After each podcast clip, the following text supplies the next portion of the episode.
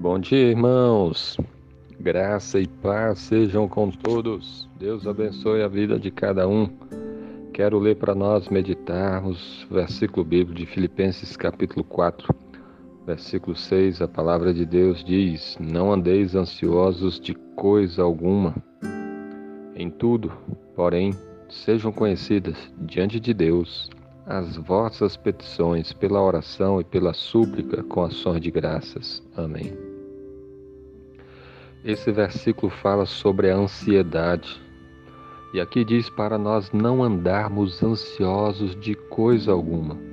A ansiedade é aquela inquietação, aquela perturbação que acontece no coração da gente quando nós ficamos preocupados demais com alguma coisa.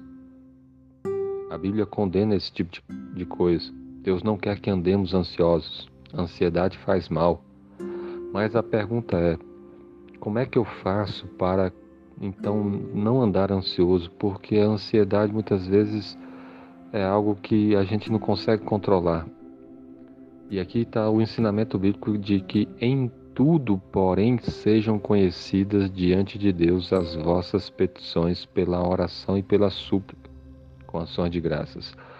Aqui está dizendo para que todas as nossas petições, tudo aquilo que nós precisamos, né, os nossos pedidos, aquelas coisas que estão causando preocupação na nossa mente, tudo deve ser colocado diante de Deus.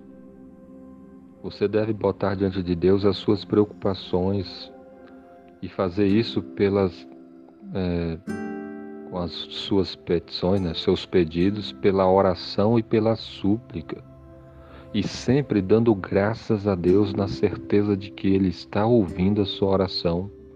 Você está ansioso com alguma coisa? O que, que você deve fazer? Coloque o joelho no chão e, e coloque isso diante de Deus. Peça a Deus, suplique a Deus, ore a Deus. E colocando o seu pedido diante dele. Você está ansioso pelo seu trabalho?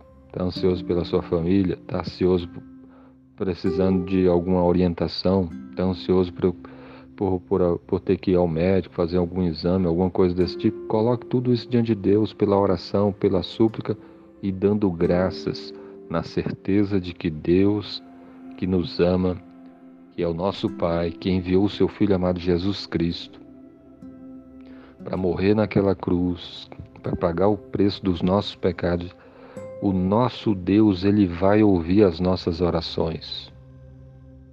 E ele vai nos abençoar segundo a sua vontade, segundo a sua graça, segundo a sua misericórdia.